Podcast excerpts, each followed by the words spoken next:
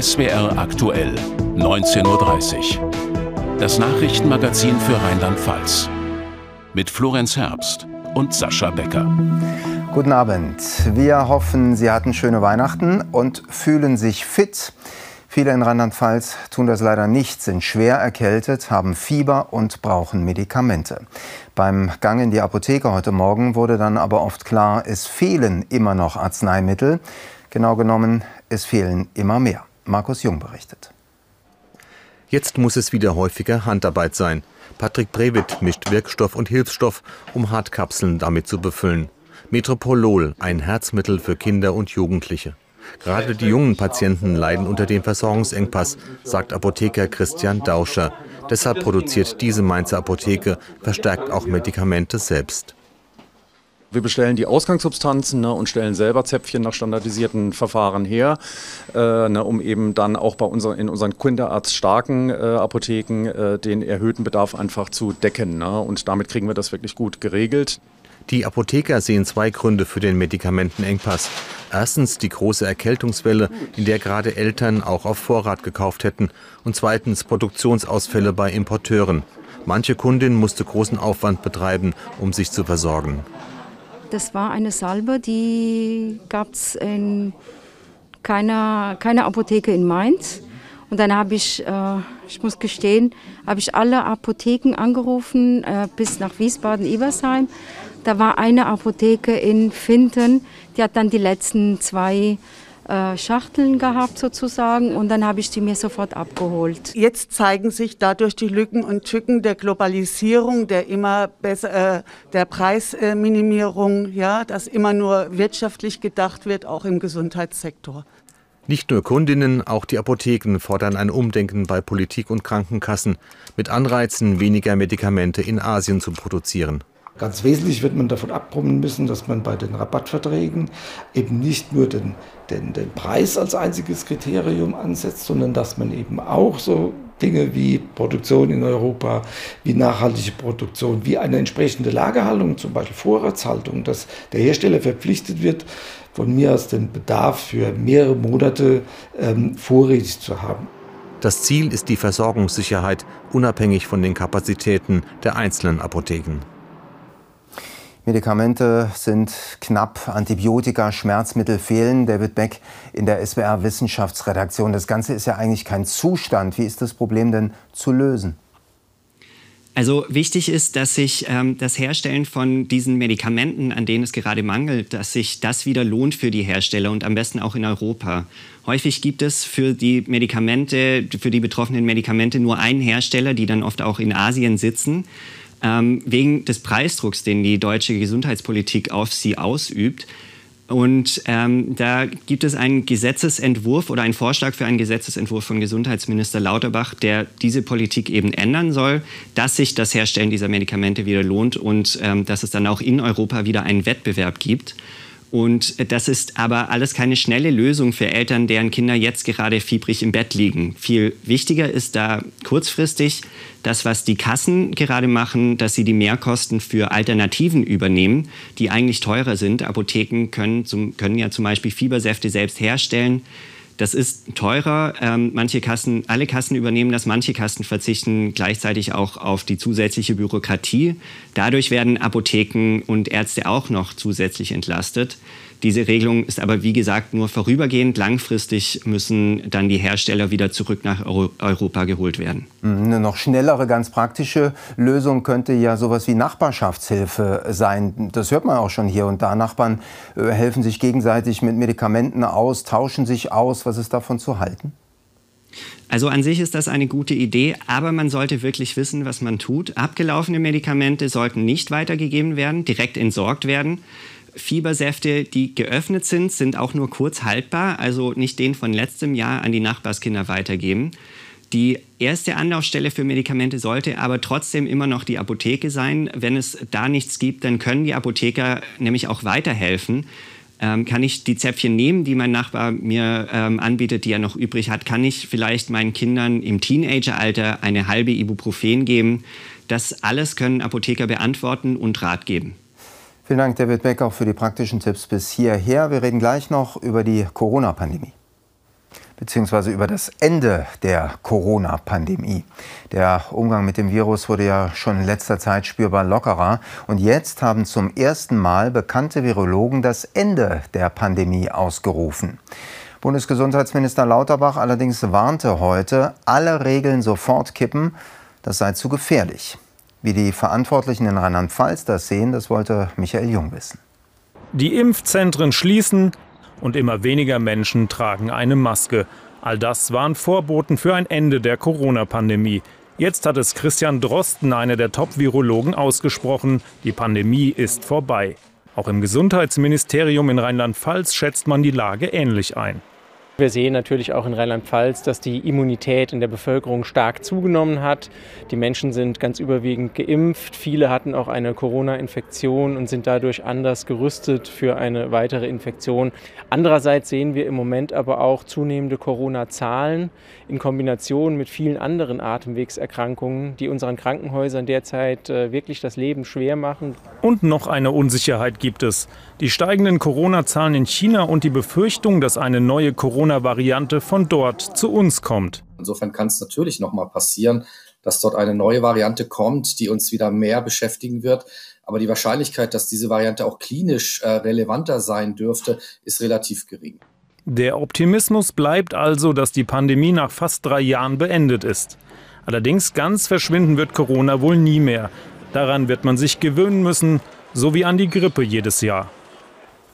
Und auch zu diesem Thema David Beck aus der SWR Wissenschaftsredaktion. Fangen wir mit einem Blick auf die Corona-Lage insgesamt an. Wie sieht die aus zurzeit? Also insgesamt im Großen und Ganzen entspannt sich die Lage immer weiter, aber das Coronavirus ist schon noch da, es ist schon noch spürbar, vor allem in den Krankenhäusern zurzeit, die Notaufnahmen, die Intensivstationen, da ist schon noch was los. Es gibt immer noch schwere Fälle, es gibt auch immer noch Todesfälle.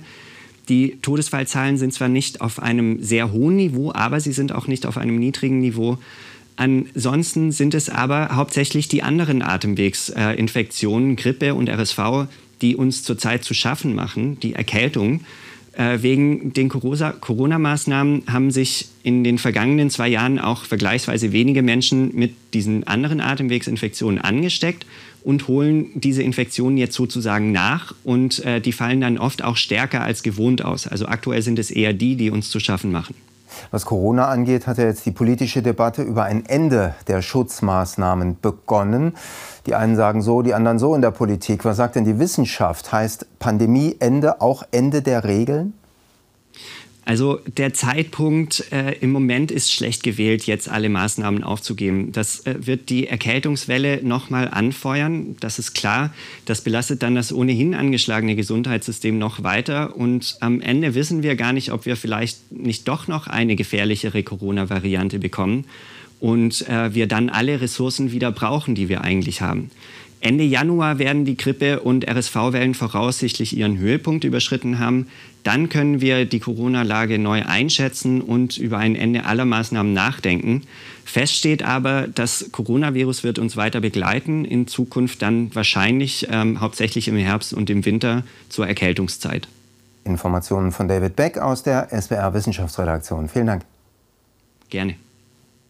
In Rheinland-Pfalz soll es übrigens vorerst bei der Maskenpflicht im Nahverkehr und in medizinischen Einrichtungen bleiben. Mehr dazu auf swraktuell.de. Und hier bei uns jetzt Kurznachrichten. Florenz. Mehrere Politiker haben den verstorbenen langjährigen CDU-Bundestagsabgeordneten Michael Fuchs gewürdigt. Er war nach Angaben seiner Partei an Weihnachten mit 73 Jahren nach schwerer Krankheit in Koblenz gestorben. Der CDU-Bundesvorsitzende Merz schrieb, er verliere einen treuen Freund und Wegbegleiter. Der Koblenzer Oberbürgermeister Langner von der SPD würdigte ihn als geradlinigen Charakterkopf, der seine Heimat stets im Blick gehabt habe. Die Kandidaten für die Oberbürgermeisterwahl in Mainz stehen offiziell fest. Der Wahlausschuss gab heute bekannt, dass alle sieben Bewerbungen zugelassen werden. Grüne, CDU, SPD, FDP, Linke und die Partei schicken eigene Mitglieder ins Rennen. Ein Kandidat tritt parteilos an. Die Wahl in Mainz wird nötig, weil der bisherige Oberbürgermeister Ebling inzwischen Innenminister von Rheinland-Pfalz ist. Hier im Land sind 291 Verdachtsfälle auf körperliche Schäden nach Corona-Impfungen gezählt worden. Das hat das Landesversorgungsamt dem SWR mitgeteilt. Bei mehr als 9,5 Millionen Impfungen im Land entspricht die Zahl der Verdachtsfälle einem Anteil von 0,03 Promille der Geimpften. Die Wahrscheinlichkeit eines Impfschadens wird daher als äußerst gering angesehen. Bislang sind im Land fünf Impfschäden anerkannt worden. Vier davon entstanden nach Nutzung des Impfstoffes von AstraZeneca. Einer war auf den Impfstoff von Johnson Johnson zurückzuführen.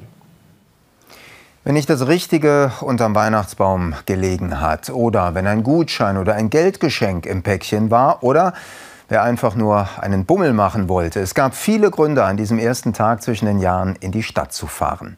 Für die Kundschaft vielleicht sowas wie Tradition, für den Einzelhandel wichtiges Geschäft. Wie es in Kaiserslautern und Trier gelaufen ist und was der Handel im neuen Jahr erwartet, das berichten Ansgar Zender und Stefan Wirbelauer. Zum Weihnachtsgeschäft zählen auch die Tage zwischen den Jahren. So wie in Kaiserslautern haben viele frei und nutzen die Zeit. Ich bin hier, weil ich noch was kaufen muss, noch ein nachträgliches Weihnachtsgeschenk und wollte mir noch was kaufen für Silvester. Manche Geldgeschenke noch äh, investieren und ansonsten einfach mal wieder in die Stadt gehen. Nichts umzutauschen dieses Jahr? Nichts umzutauschen dieses Jahr.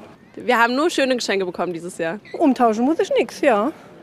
Meine Kinder, meine Eltern kennen mich, ja. Die wissen, was sie mir schenken. So scheint es vielen Menschen zu gehen. Wenig zum Umtauschen. Denselben Eindruck hat auch Freddy Kolb, Inhaber des Laufladens in Kaiserslautern. Wir haben heute Morgen gut gestartet mit wenig Umtausch. Es waren ein paar Gutscheine eingelöst worden, aber auch äh, ganz normal, äh, wo die Leute eingekauft haben. Die meisten haben frei jetzt und das wird halt gern genutzt. Und insofern hatten wir recht gut zu tun. Auch bei Matthias Pallmann tauschen wenige Kunden heute ihre Geschenke um. Einen Grund dafür glaubt der Geschäftsinhaber zu kennen. Die Kunden wählen deutlich gezielter ihre Geschenke aus. Die Leute äh, informieren sich im Netz, was es gibt, kommen dann zu uns, sehen, dass wir das haben. Wir haben eine nette Beratung, wir, haben, wir packen schön als Geschenke. Also das Internet bringt uns auch Kunden. Kunden. Außerdem sind wir in den sozialen Medien sehr aktiv.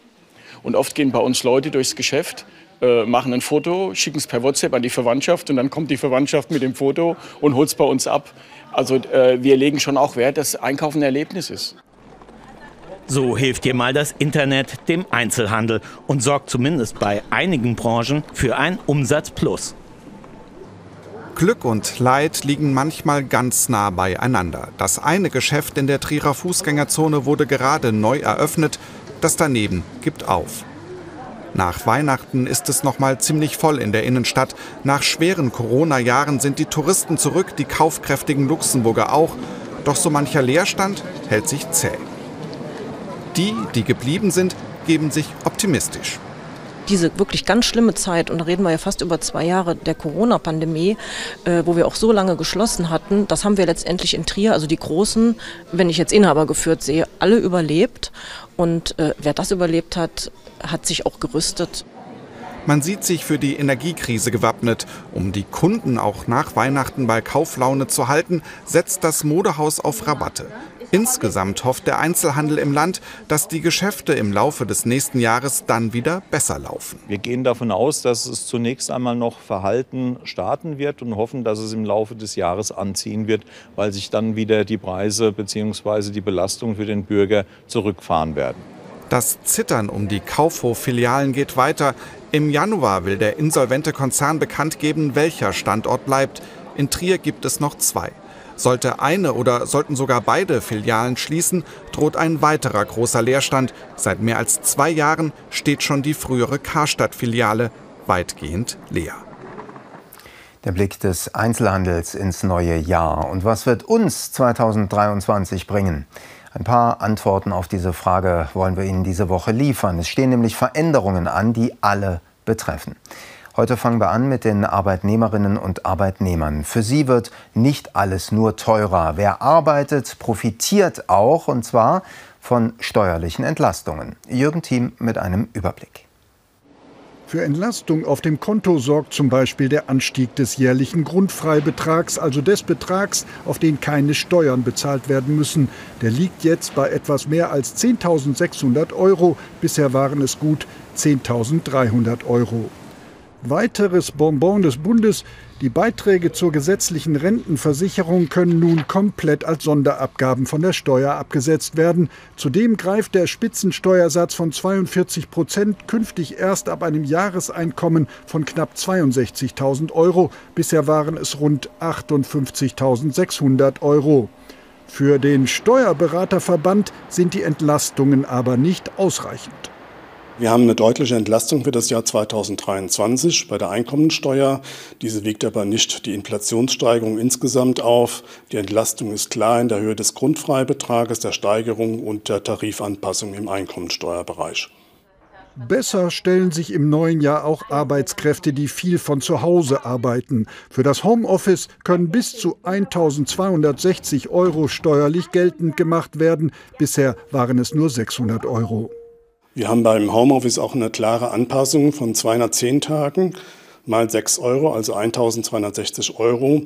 Ein Nachweis gegenüber dem Finanzamt sollte erbracht werden, wenn das Finanzamt nachfragt. Entlastung auch für Familien, die bekommen im neuen Jahr mehr Kindergeld. Es beläuft sich ab Januar auf 250 Euro monatlich für jedes Kind. Für Alleinerziehende steigt zudem der Steuerfreibetrag von 4.008 auf 4.260 Euro. Morgen schauen wir dann auf Änderungen im Bereich Rente und Soziales. Und jetzt wieder Nachrichten im Überblick, Florenz. Bitte keine gefundenen Sporttaschen anfassen oder öffnen. Davor warnt die Polizei in Birkenfeld. Nach der mutmaßlichen versuchten Sprengung eines Geldautomaten in einem Supermarkt in Birkenfeld waren an der B41 zwei Sporttaschen mit Sprengstoff gefunden worden. Die mutmaßlichen Täter könnten laut Polizei auf ihrer Flucht aber noch weitere Taschen mit Sprengstoff weggeworfen haben. Nach dem Hangrutsch im Mittelrheintal zwischen Bacharach und Oberwesel bleibt der Zugverkehr bis zum Jahresende eingeschränkt. Grund dafür sind planmäßige Bauarbeiten. Die Stre Streckensperrung zwischen Bacharach und Oberwesel wird laut Bahn zunächst bis einschließlich übermorgen verlängert. Wegen der ohnehin geplanten Baumaßnahme nördlich von Oberwesel wird es nun vorübergehend sogar von Bacharach bis Koblenz keinen Zugverkehr geben. Die parallel verlaufende B9 soll ebenfalls bis zum 29. Dezember gesperrt bleiben. In der Martinskirche in Worms ist der Johanneswein gesegnet worden, wie jedes Jahr am heutigen Festtag des Evangelisten Johannes. Der Brauch geht auf ein Wunder zurück, das Johannes zugesprochen wird. Er soll einen Becher mit vergiftetem Wein gesegnet haben, woraufhin dieser seine tödliche Wirkung verlor. Im Gottesdienst wird der Wein zuerst gesegnet und dann an die Besucher ausgeschenkt. Die Tradition ist vor allem in katholisch geprägten Weinanbaugebieten verbreitet. Bald ist es vorbei, dieses manchmal bedrückende Jahr. Wir schauen seit dem ersten Weihnachtstag in zwei Monatsschritten darauf zurück. Umso schöner, dass es auch ganz ausgelassene Momente in Rheinland-Pfalz gab. Allen FCK-Fans fällt garantiert einer ein. Benjamin Wüst und sein Blick auf Mai und Juni. Der Rauch legt sich nicht. Es treten mehr Menschen aus den Kirchen aus als je zuvor. Wir haben große Probleme. Wir sind in einem riesen Umbruch. Es gibt auch einen Abbruch von Kirchenverbundenheit. Die Reformversprechen der katholischen Kirche, der synodale Weg, nur Nebelkerzen. Es tut sich nichts oder zumindest zu wenig, sagen viele. 360.000 Menschen haben allein 2021 die katholische Kirche verlassen. So viele wie noch nie in einem Jahr. Und auch viele von denen, die noch dabei sind, zweifeln immer lauter. Manchmal weiß ich wirklich nicht, warum ich noch Mitglied bin. Man muss sich schon Gedanken machen, ob man noch dahinter stehen kann, in diesem Konzept hinter diesen veralteten Hierarchiestrukturen der katholischen Kirche und eben, ob man die auch durch aktive Mitarbeit noch weiter unterstützen will. Selbst er will nicht mehr und das erschüttert viele. Andreas Sturm, Generalvikar, der zweitmächtigste Mann im Bistum Speyer, gibt auf. Das Missbrauchsthema war so das erste große, was mich in den Grundfesten erschüttert hat. Aber es sind die Frage der Rolle der Frau und so weiter. Das sind so viele Kleinigkeiten, die immer wieder passiert sind, wo ich merke, passt das noch? Ist das wirklich noch meine Kirche? Dass seine Kirche sich wandeln kann, Sturm hat die Hoffnung darauf verloren. Wechselt in die reformfreudige altkatholische Kirche. Nicht nur ein Problem der Katholiken. Auch die Protestanten vermelden Rekordzahlen. 280.000 Austritte im Jahr 2021. Ich will mir nicht selber in die Tasche lügen. Also, dass es irgendein Zauberwort oder ein Zaubermittel gibt, um diesen Trend jetzt von heute auf morgen umzukehren, daran glaube ich ganz gewiss nicht. Äh, ich glaube tatsächlich, dass der Trend noch eine ganze Weile so weitergeht, weil es mittlerweile nicht mehr erklärungsbedürftig ist, wenn man aus der Kirche austritt, sondern umgekehrt. Es ist fast in manchen Milieus ist es erklärungsbedürftig, wenn man noch drin ist. 2022 für die Kirchen ein neuer Tiefpunkt. Denn die, die sich abwenden, werden immer mehr. Meine Überzeugung ist immer, Vertrauen kann man nicht zurückgewinnen. Wenn es verloren ist, ist es verloren. Menschen können einem nur neu Vertrauen schenken. Und das liegt daran, ob sie einem glauben, dass das, was ich tue, was wir tun, auch glaubwürdig ist. Herzlich willkommen bei Rock am Ring 2022. Drei Jahre Warten haben ein Ende. Es ist so geil! Endlich! Nach so vielen Jahren Corona! Endlich wieder Rock am Ring. 90.000 Rocker machen da weiter, wo sie beim letzten Mal auf dem Nürburgring vor drei Jahren aufgehört haben. Es geht mit einer Überraschung los. Die Toten Hosen geben den Startschuss für ein Wochenende voller Lebensfreude.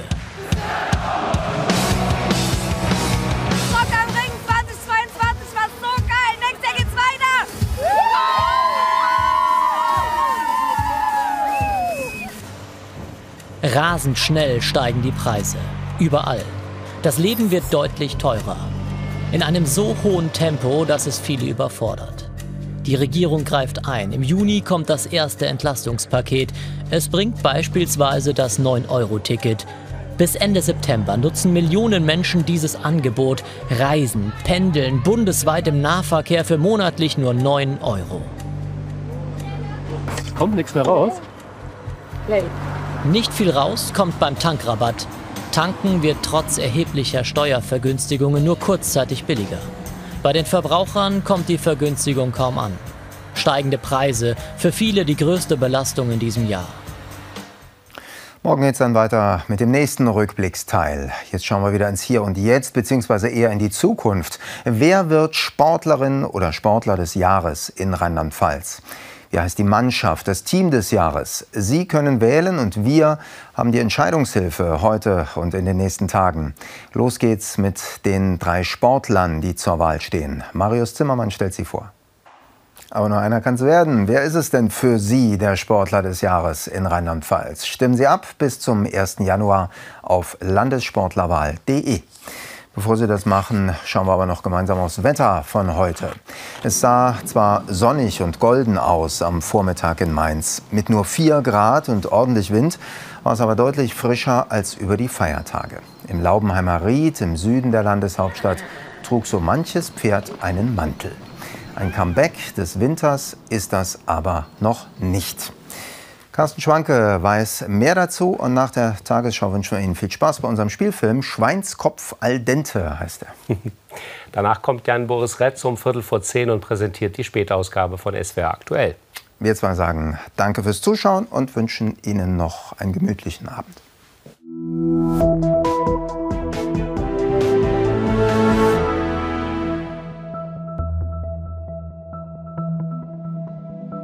Einen schönen guten Abend, herzlich willkommen zu den Wetteraussichten für Rheinland-Pfalz. Richtung Jahreswechsel, also am Wochenende, erwarten wir einen neuen Zustrom von extrem warmer Luft. Es könnte neue Temperaturrekorde für Silvester und Neujahr bei uns in Rheinland-Pfalz geben. Die bisher höchste Temperatur für den Silvestertag stammt aus dem letzten Jahr. Damals, 2021, waren es in Bad Neuenahr-Ahrweiler 16,4 Grad. Jetzt packen wir mal den 15-Tage-Trend für Bad Neuenahr-Ahrweiler dazu. Und dann sehen wir, dass wir am Silvestertag und zu Neujahr etwa erneut in diesem Bereich landen werden. Damit schauen wir aufs Wetter dieser Nacht. In dieser Nacht ist es anfangs trocken. In der zweiten Nachthälfte tauchen im Westen und im Norden neue Regenwolken auf. Die Temperaturen gehen bis morgen früh zurück auf Werte zwischen 4 und 7 Grad. Und morgen geht es eher bewölkt weiter. Das gilt vor allem allem für den Norden und die Mitte. Weiterer Regen auch am Vormittag von der Eifel bis zum Westerwald. Am Nachmittag ziehen die letzten Regenwolken im Nordosten ab. Dann ist es weitestgehend trocken morgen Nachmittag und in der Pfalz kann es sogar ein paar Sonnenstrahlen geben. Die Temperaturen steigen am Nachmittag auf 7 bis 11 Grad. Der Wind weht dazu aus südwestlichen Richtungen, meist mit Stärke 4 bis 5 im Mittel. Zu den weiteren Aussichten wechselhaft und oftmals nass mit neuen Regenwolken. Dazu am Donnerstag und Freitag Temperaturen zwischen 10 und 13 Grad. Am Samstag, also am Silvestertag, vor allem in der Pfalz auch längere Zeit Sonnenschein. Im Norden etwas Regen. Die Temperaturen 15 bis 18 Grad.